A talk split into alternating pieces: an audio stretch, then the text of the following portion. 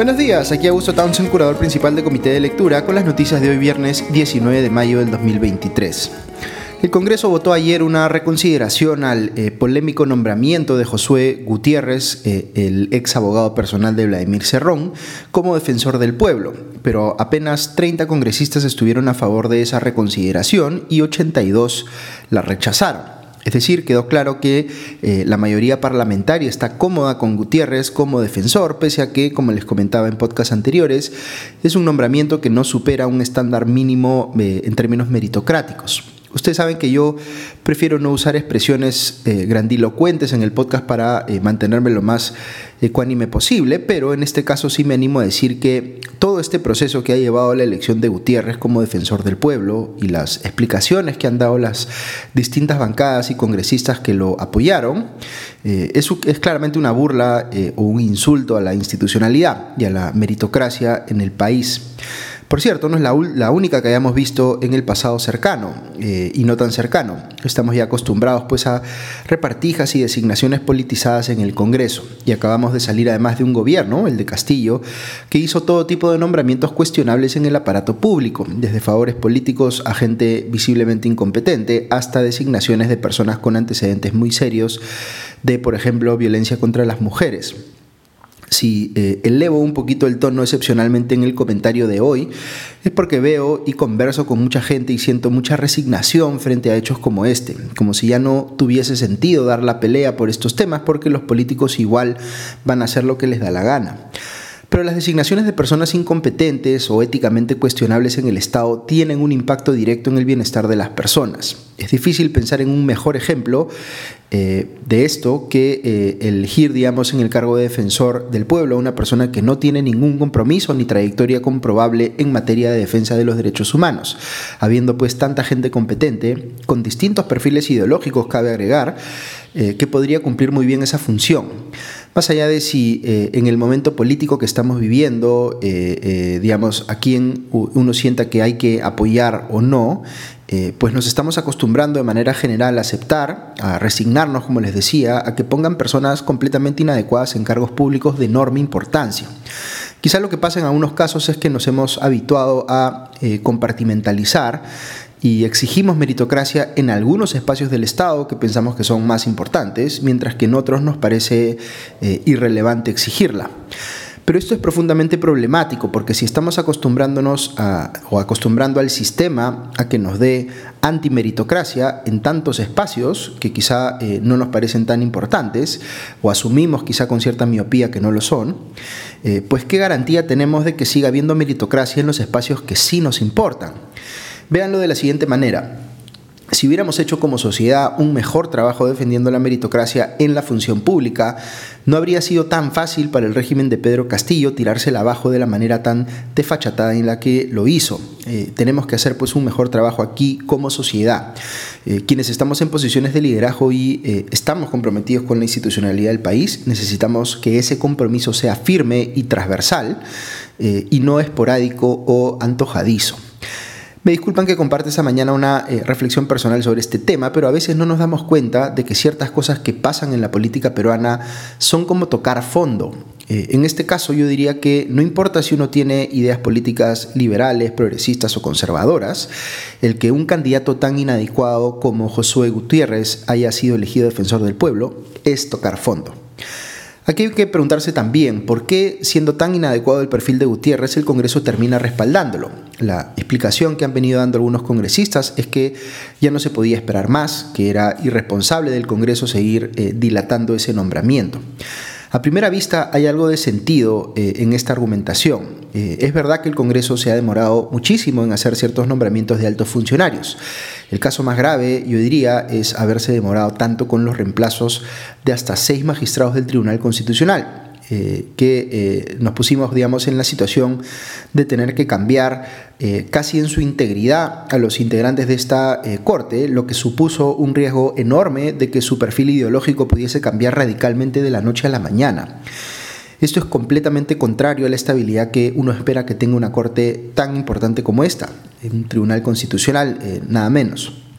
De modo que sí, hay un efecto, eh, eh, digamos, hay un argumento importante en favor de no demorar eh, estos nombramientos como se ha venido dando.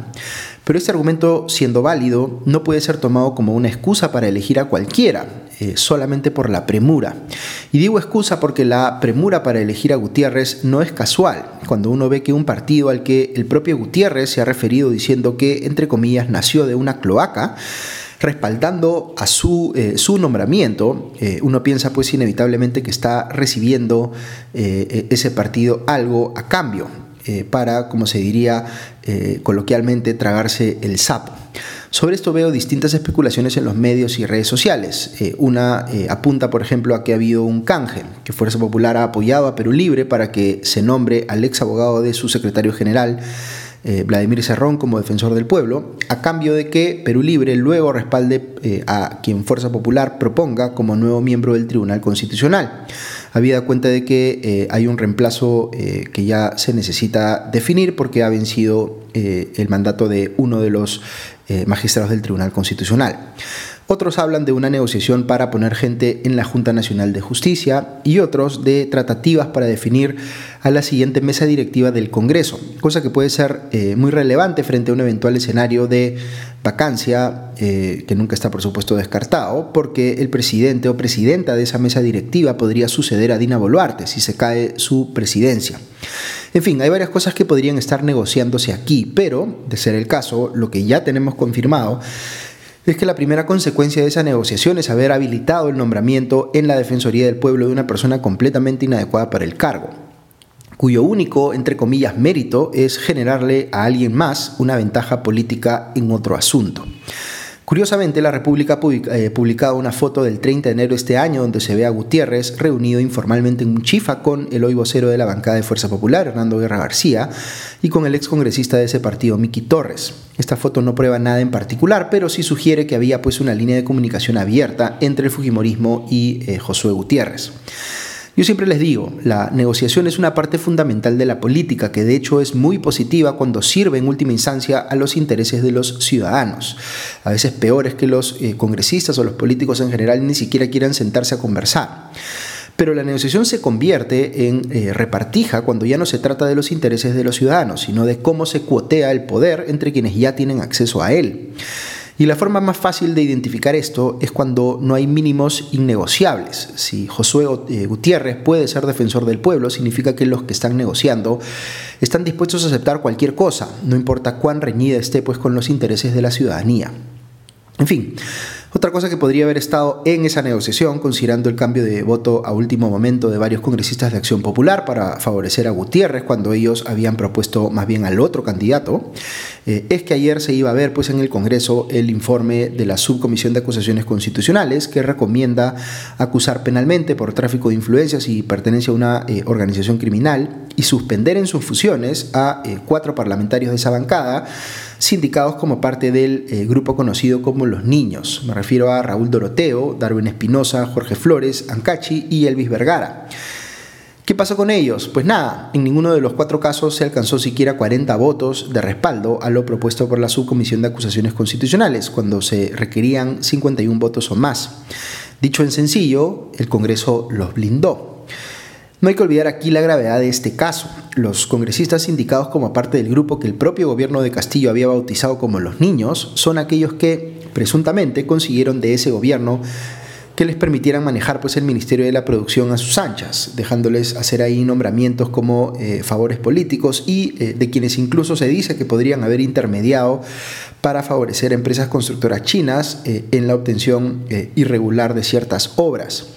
Todo esto, y quién sabe si otras cosas más, eh, supuestamente a cambio de respaldar a Pedro Castillo, rechazando cualquier intento de vacancia en su contra. Dicho en sencillo, si estas imputaciones fueran ciertas, estaríamos hablando aquí de un caso de compra de congresistas.